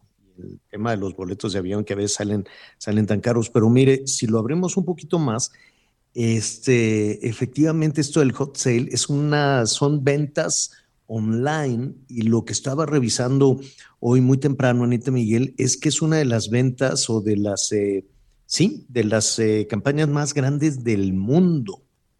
A partir de, de hoy se llama hot sale y esto pues involucra todo tipo de cosas. Aquí estábamos hablando del tema de los puntos de, Club Premier y de los boletos de avión y demás, pero está ahí metido todo, electrónica, este, electrodomésticos, todo. Este, vamos a, ver cómo se hace, porque em, pues había muchas personas que le tenían o le tenemos pues cierta precaución a las compras en línea, ¿no? Otras personas que este, no saben cómo, ¿no? Eh, pero fíjese que hay un rango de edad. Este, los, los chavitos, los niños, los adolescentes son muy vivos en esto y luego se brinca hasta los adultos mayores que también pues han aprendido a hacer este tema de los compras en línea. Entonces, este, vamos a buscar un especialista. ¿Qué te parece, Miguelón? Que nos diga porque es enorme esta, yo ya campaña. Yo ya compré mi, licuader, mi licuadora. ¿Compraste una licuadora? Que me va a salir muy, buen, muy bien mi jugada. Ya luego ah, que la tenga les explico. Sí, este, hay una, se llama Asociación Mexicana de Ventas Online. A ver si los encontraron, Miguelón. Sí, los buscamos. La verdad, Javier, es que creo que después del tema de la pandemia, eh, por llamarle y tratar de ser un poco positivos, una de las cosas que enojó fue precisamente la operación a través de las redes, ¿no? La operación a través del Internet, eh, tanto en las cuestiones del home office, en las cuestiones de, de realizar reuniones eh, de trabajo a través de esto, pero también creo que esto tuvo que ver con las compras, por lo menos yo, yo, yo, en lo personal, era uno, de por sí soy un poco este, desconfiado de todo, ¿no? Con estos asuntos de seguridad, pero la verdad es que con este tema de, de, la pandemia y todo, pues que no había opción, eh, pues sí me hice cliente de las compras por internet, ¿eh? Sí me hice cliente de ese tipo de cosas. Cuando me di cuenta que hay formas de, de comprar sobre todo de manera segura y que no hay riesgo y que incluso puedes tener hasta un, un muy buen precio, ahí fue en donde entendí que pues estaba dejando pasar esa oportunidad. Hasta el día de hoy, vamos a decir que de 20 compras que he realizado, en las 20 me ha ido muy bien. Bueno, pues vamos a hablar con un experto porque también hay riesgos, quiero suponer, ¿no? De que te caigan ah, o de que te roben los datos. El lado feo yo me lo sé muy bien. Exacto. bueno, Tú te, como que te sabes muy bien los riesgos. ¿Sabes qué? Porque sí, digo, de repente pides unas cosas. Este, el otro día pedí unos zapatos. Este no es de primera necesidad, pero los vi y dije, oye, mira qué buena onda. Y me, llegaron los dos del mismo número. Entonces me quejé, los regresé. Bien, del mismo número está bien. No, del mismo número. Pero los dos lados, los dos zapatos del lado Ah, los derecho. dos del Ah, lado dos izquierdo, derechos dos o dos izquierdos. Dos derechos, ok. Entonces los regreso y me mandan los dos izquierdos. Ah, No, y, no, y qué mi marido me dice, ya deja ese dedo en paz. Déjalo en paz, de- por la paz. Ya no te metas. Eh, en fin, Exacto. tiene su... Ma- ma- sí hay que mañana lo vamos a retomar, ¿no? Los riesgos y las bondades que pueda tener todo esto. Este, hay de todo. Ya mañana lo voy a platicar. Yo no, no, no, no soy, no soy muy gastalón, ¿no? Y en línea, pues, pues tampoco. Pero las cosas de comida me ha ido muy mal. Todo llega revuelto, batido y en unas mochilitas apestosas. Entonces, sí, no, no, no. No sé si, si lo de comprar comida en línea aplica, pero ya lo estaremos revisando en un, en un ratito más. ¿Qué, qué codo? Me dijeron, no, no es que no seas gastalón, eres bien codo. No, hay que ser previsor. Oiga, eh, hablando de ser previsor y de ahorrar y de todo lo demás, este, ya por estas fechas muchas trabajadoras y trabajadores recibieron su reparto de utilidades. Eh, hay otras personas que dicen, pero ¿qué es eso? ¿Cómo? ¿En, en dónde se pide? ¿Quién, ¿A quién se le da? Este, y hay empleados que también, ¿no? Gente que ahora, justo a propósito de la pandemia, que se reconfiguró, que ahora pusieron un negocito, que ahora son empresarios, pues también tienen que cumplir con esta obligación. Eso es pregunta. Y mejor le vamos a preguntar a quien sabe, el abogado Andrés Rodríguez, experto en Derecho Laboral y Seguridad Social. Andrés, qué gusto saludarte. ¿Cómo estás? Muy buenas tardes. Muy buenas tardes, Javier. Eh, muchas gracias. Bien, con mucho gusto saludándolos. Mm, Gracias. Dime, ¿este reparto de utilidades es obligatorio? Sí, sí es obligatorio. Es un, digamos, un derecho constitucional de todos los trabajadores. Eh, ahorita podemos platicar de algunas excepciones, ¿no? Pero en general sí es obligatorio y todas las empresas y todas las este, personas físicas que tengan algún negocio, en principio tienen la obligación de pagarlo. Eh, eh, empecemos por las, eh, las y los trabajadores. Es, has- ¿Hasta cuándo y cuánto pueden recibir de utilidades, de reparto de utilidades? Sí, la fecha límite es, mu- es muy importante. La fecha límite en general es el 31 de mayo. Y se considera el 31 de mayo porque la ley establece que el límite son 60 días después de que se haya hecho el pago del impuesto anual, así dice la ley. Entonces, cuando la empresa o las personas físicas presentan su declaración de impuestos anual, ahí empiezan a correr estos 60 días. Insisto, si se trata de empresas, personas morales, 31 de mayo, y, si se trata de eh, patrones, eh, empleadores, personas físicas, pudiera recorrerse hasta el 30 de junio, pero en general es 31 de mayo. Eh, ¿qué es, eh, ¿Es un porcentaje? ¿Cómo se calcula lo, lo que se debe de recibir? Sí, el porcentaje, el, tema de las utilidades es, es un, tiene varias reglas complejas, pero tratando de aterrizarlo, es el 10% de la utilidad que haya reportado la empresa eh, o el patrón en el año al hacer su declaración de impuestos. Ese 10%, digamos, es una bolsa general, pues que hay que repartir entre cada trabajador. Para repartir entre cada trabajador, la fórmula es que la mitad de ese pago se calcula con base en los días trabajados por el trabajador en el año fiscal de que se trate. Por ejemplo, este 31 de mayo vence el pago del 2021. Entonces, la primera mitad es en base a los días trabajados y la segunda mitad es en base al salario que haya percibido, ¿no? Ahí se hacen eh, algunas operaciones aritméticas y se obtiene ya una cantidad individualizada. Eh, es, importante para que los trabajadores y trabajadores trabajadores estén tranquilos y estén a la vez al pendiente que todas estas eh, operaciones, toda esta información de la declaración de impuestos, la, la, la utilidad reportada, el, el empleador tiene obligación de entregarla a una comisión mixta e incluso cuando hay sindicato, eh, titular de un contrato colectivo, al sindicato, precisamente para que toda esta información sea transparente y pues queden tranquilos que se hicieron las se hicieron las cuentas claras, ¿no? Valga la expresión. Eh, vamos a, suponer esto, eh, la fecha límite es el 31, ¿no? vamos a pensar esta semana. Eh, si no ha recibido reparto de utilidades algún trabajador, ¿qué puede hacer? Sí, lo, lo, sugerible si no ha recibido hasta el momento es acercarse ya sea con las áreas pues, de capital humano, recursos humanos, el área de nóminas, dependiendo cada, cada empresa, o directamente con con su patrón, si se trata de un negocio pequeño, pues a preguntar qué hay con el tema de su reparto de utilidades. Y cuando existan sindicatos, eh, en el caso de trabajadores sindicalizados, pues lo más recomendable es acercarse con su delegado o con el representante sindical, pues para ver el estado de este proceso, ¿no? Eh, en mi experiencia, yo, yo sé que esta semana, la última es cuando más eh, empleadores llevan a cabo el pago de esta obligación, digamos, durante los últimos días previos al 31. Ahora vamos a, vamos a hablar un poco de los empleadores, vamos a hablar un poco de la, de, de, la otra parte. Eh, estamos eh, platicando con el abogado Andrés Rodríguez, él es experto en Derecho Laboral y en Seguridad Social.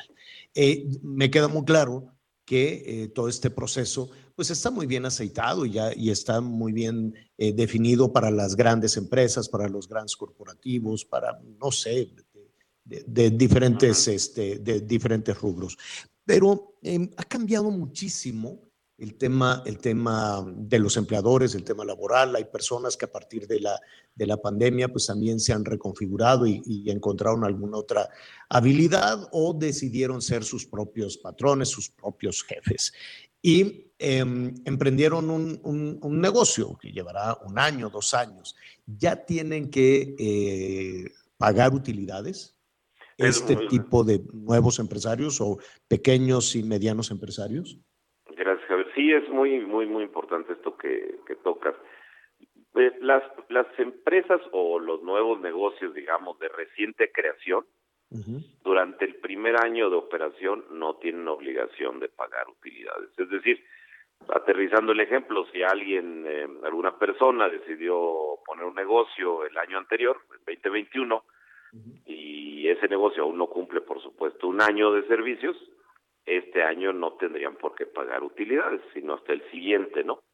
Digamos, esa es una de las excepciones que marca la ley sí es difícil, pero bueno, si alguna de estas personas están dedicados a alguna industria extractiva o este negocio nuevo, a la minería, bueno, pueden estar exceptuados hasta dos años, ¿no? Eh, digamos, esos son algunas de las excepciones más importantes, ¿no? Entonces, si tienen un año o aún no cumplen el año de operaciones, todavía no tienen obligación de, de, liquidar este, este concepto de PTU o de utilidades. Eh, la palabra, digo, puede sonar redundante, aquí estamos hablando de utilidades, es decir, de ganancias. ¿Hasta qué, hasta qué rango este, una empresa eh, está obligado? Es decir, ¿en qué, ¿en qué punto, en qué nivel de ganancia ya tiene que repartir? Fíjate que no, no existe un nivel mínimo eh, donde tenga que repartir. Si hay una utilidad, eh, obviamente derivada de aspectos contables, fiscales, eh, financieros, ¿no? En la declaración que se tiene que presentar ante el SAT, eh, no hay un, no hay un límite. Hay una exposición en la ley que, en, tratándose de, no viene una, lo malo es que no viene un número, una cantidad que nos dé un elemento objetivo, ¿no? Que nos diga. Pero tratándose de, de, de negocios pequeños, digamos, aquellos negocios cuyas utilidades sean mínimas, pudieran acercarse a la Secretaría del Trabajo, eh, pues para que obtener alguna exención o un permiso para no pagar esas utilidades, ¿no? Pero la verdad es que eh, no es algo que comúnmente se utilice ese mecanismo y no hay mucha claridad en la ley, ¿no? Debiera haber más claridad. Eh, finalmente, podría sonar un, un, poco cándido, pero no es así. El gobierno también tiene empresas, ¿no? Hay empresas públicas este, pero supongo que están siempre tan mal administradas que nunca hay una utilidad, ¿no? Bueno, pues ese es uno de los, siempre hemos visto esa realidad, ¿no? En, digamos, en operación de empresas pero públicas. a lo que voy, ¿el gobierno paga en algún momento utilidades? ¿Hay reparto de utilidades? Fíjate que esto, no, no, esta obligación eh, se refiere exclusivamente a, digamos, entes del sector privado, personas físicas o empresas del sector privado, no del sector público. E incluso en, la propia ley del trabajo eh, establece que, por ejemplo, el Instituto Mexicano del Seguro Social y otras entidades eh, similares no tienen obligación de pagar utilidades. Digamos que el gobierno... Eh, Imagínate que Pemex pagara utilidades o la Comisión Federal, ¿no? Son empresas. Sí, son empresas, sí, sí, pero eh, ninguna de estas compañías están obligadas a pagar utilidades. Digamos, esto es desde el origen de la legislación laboral, se dividió en, digamos, sector privado y sector público, y las reglas son distintas en muchos en muchos casos y este es uno de ellos no eh, es parte de las debo decirlo el año pasado una reforma muy importante en materia de subcontratación y una parte tocó el tema de utilidades eh, y era una parte es parte de los reclamos del sector privado de empresas pequeñas medianas y grandes no oigan pues este como gobierno debían este estar el mismo en el mismo rasero que nosotros. Eh, pero bueno eh, así las cosas. algo muy importante, Javier, que para que no se me vaya a pasar, es que el año anterior en esta reforma se estableció un cambio importante en materia de pago de utilidades, que es que el monto máximo a repartir de utilidades eh, ya por trabajador es hasta tres meses de sueldo del trabajador o el promedio que haya recibido el trabajador en los últimos eh, tres años, lo que sea mejor para el trabajador. Entonces, esto sí es un cambio muy importante después de décadas de que ha existido el pago de utilidades, porque en algunos sectores y eh, eh, están existiendo conflictos en algunos sectores, por ejemplo la minería, dependiendo el año, por supuesto, y los resultados, podía llegar a haber pagos de, utilidades de pues ocho meses de sueldo, de un año de sueldo, ¿no? Eh, hoy en día esto está, seguramente habrá amparos por parte de las organizaciones sindicales y de los trabajadores, pero hoy en día los empleadores tienen esta este límite en el pago, ¿no? Que acabo de escribir, o tres meses de sueldo o el promedio que hayan pagado durante los últimos tres años lo que sea mejor para los trabajadores, lo que sea más alto, ¿no? Pues esta será una semana donde pues puede caer, ¿no? Un dinerito extra, si es que no ha caído para trabajadoras y trabajadores. Andrés Rodríguez, te agradecemos muchísimo eh, tu, tu explicación y tu asesoría. Nada que agradecer, Javier.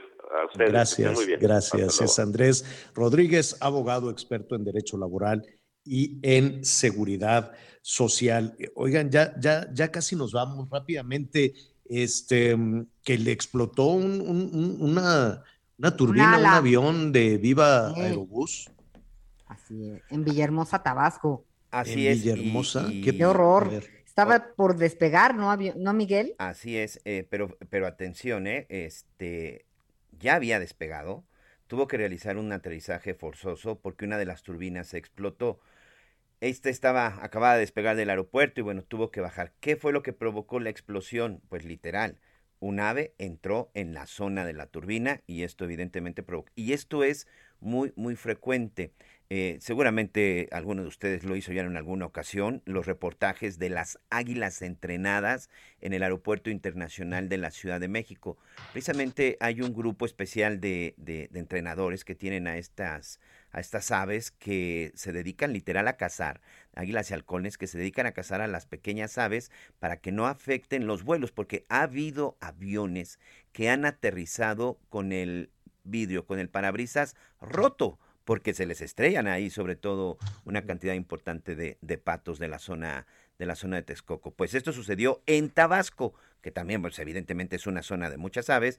Una ave entró en, el, en la turbina, eh, provocó que ésta se incendiara y para evitar una tragedia, pues terminó aterrizando de emergencia, Anita Javier. Bueno, pues, oigan, ya, ya, este, eh, ya casi concluimos, qué rápido se nos fue se nos fue el programa. Rápidamente, este, pues el, el, presidente López Obrador había señalado que no le ha llegado la invitación a la, a la cumbre, una cumbre que de antemano pues él estaba rechazando. En un principio dijo, no, yo, yo, yo no voy a ir, va a ir este Marcelo y después de eso dice, bueno, mm, igual... ¿Viajes Marcelo? Viajes Marcelo. Entonces probablemente tampoco Marcelo hasta que no inviten a, Cuba, a Nicaragua y a Venezuela. Y entonces pues se armó una rebambaramba, se armó un San Quintín porque pues Bolivia, Argentina, este, también dijeron, bueno, pues nosotros vamos siguiendo la ruta, la ruta de México, se ha convertido en muchos contactos. Hoy fue de nueva cuenta el embajador de los Estados Unidos con su sombrero, va y viene a Palacio Nacional, va todos los días, alguna emergencia, todos los días va a Palacio Nacional. Sé que se reunió en Salazar, eh, llegó otra vez a Palacio Nacional, no me fijé si traía alguna invitación en algún sobre o algo en la mano, pero este... Que esas invitaciones son nivel Cancillería, ¿no? Pues, pues vamos viendo a, qué, fue, a qué fue de nueva cuenta aquí en Salazar. Al que sí ya invitaron es a, España. Evidentemente la cumbre es de América, pero pues uno de los este, protagonistas en América Latina históricamente pues es España, se quiera o no se quiera, hablamos español, ¿no?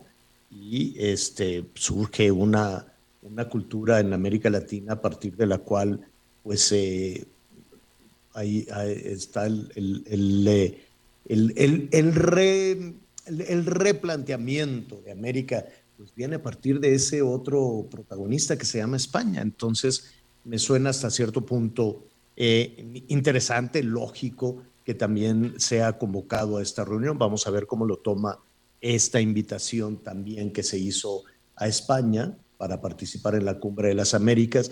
Ya ve que el gobierno mexicano pues no las trae bien con España, ¿no? Definitivamente nada este, muy, muy mala relación, que se quería poner en pausa y, que pidan perdón, en fin, todo este tipo de cosas que después Marcelo, junto con el, ministro de Exteriores de España, pues han tratado de solucionar.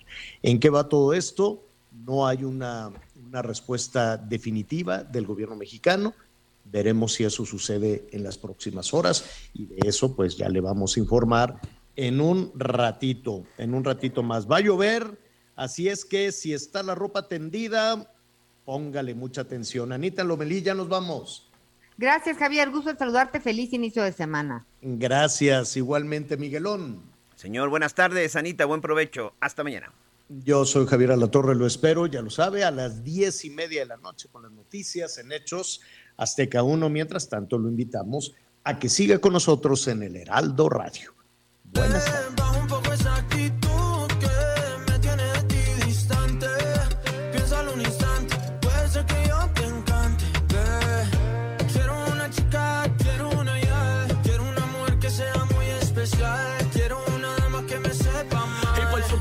Se sepa, mañana lo yeah. Quiero una chica, quiero una ya. Quiero una mujer que sea muy especial. Quiero una dama que me sepa más. Y por supuesto que se sepa, mañana oye.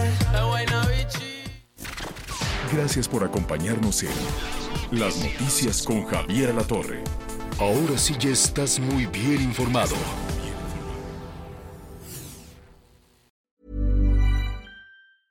Hey, it's Paige DeSorbo from Giggly Squad. High quality fashion without the price tag. Say hello to Quince. I'm snagging high-end essentials like cozy cashmere sweaters, sleek leather jackets, fine jewelry, and so much more. With Quince being 50 to 80% less than similar brands. And they partner with factories that prioritize safe, ethical, and responsible manufacturing. I love that. Luxury quality within reach. Go to quince.com slash style to get free shipping and 365 day returns on your next order. Quince.com slash style.